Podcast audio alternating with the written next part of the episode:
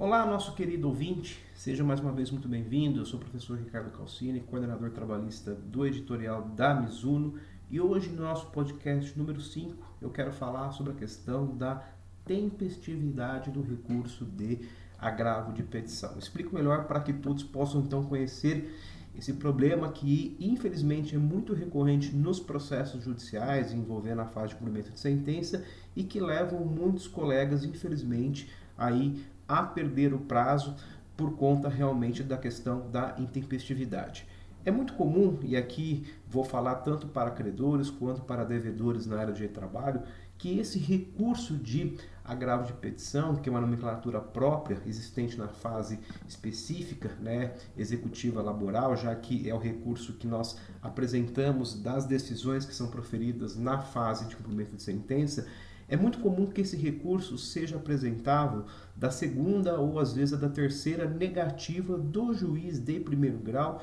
que, em alguma medida, inviabiliza o pleito formulado pelo advogado trabalhista. No caso, por exemplo, dos credores, é muito frequente que num primeiro pedido, por exemplo, envolvendo a expedição de ofícios, via convênios aí que a Justiça do Trabalho hoje possui,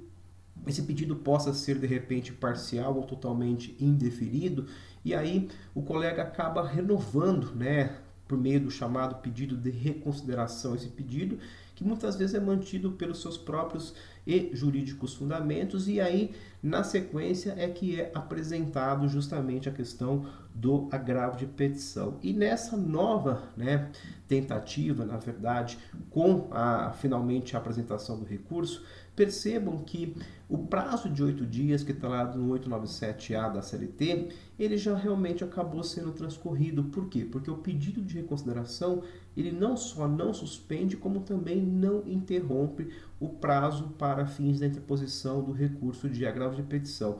Isso é muito frequente com a advocacia dos credores em razão aí das possibilidades, né, diversas, né, que nós temos hoje de se prosseguir com a execução de diversas formas, ou seja, o, o, o exequente tem a obrigação aí por força de lei, já que agora incide a prescrição intercorrente pós a lei da reforma trabalhista, de buscar a satisfação e indicar bens para que então esse, esse, esse cumprimento da sentença seja efetivamente exaurido, como também de parte de quem advoga aí para os devedores, essa tentativa, muitas vezes, via é, é, recurso de agravo, perdão, recurso de embargos de devedor que muitas vezes não é conhecido ou tem o seu juízo parcialmente é, garantido, isso não possibilita de plano também a apresentação do recurso de agravo de petição, porque também nesse caso em particular, isso falando, por exemplo, nas hipóteses em que ele antecede naturalmente a figura dos embargos do, do devedor que pressupõe a garantia do juízo, ele teria que estar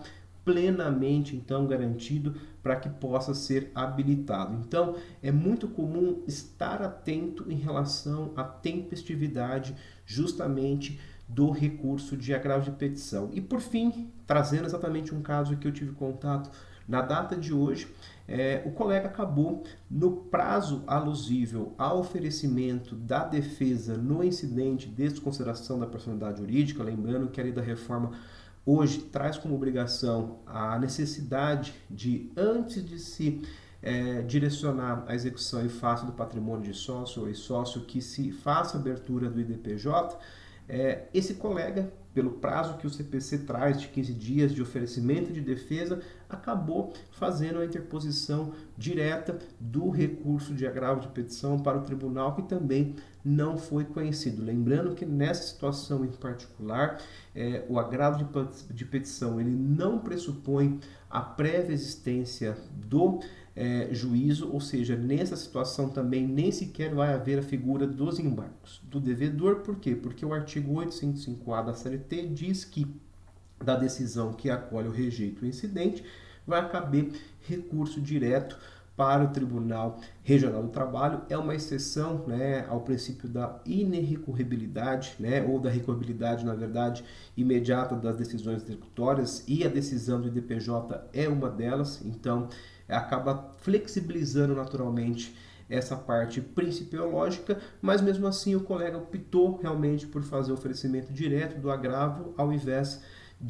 oferecer a defesa no prazo de 15 dias, que realmente está no CPC. Lembrando que o prazo do agravo de petição é de oito dias, porque é previsto expressamente no texto seletista, tá bom? Espero que tenham gostado aqui da dica do nosso podcast número 5 e claro, fica sempre o convite para que possam nos acompanhar aqui nos próximos episódios. Um grande abraço e até a próxima.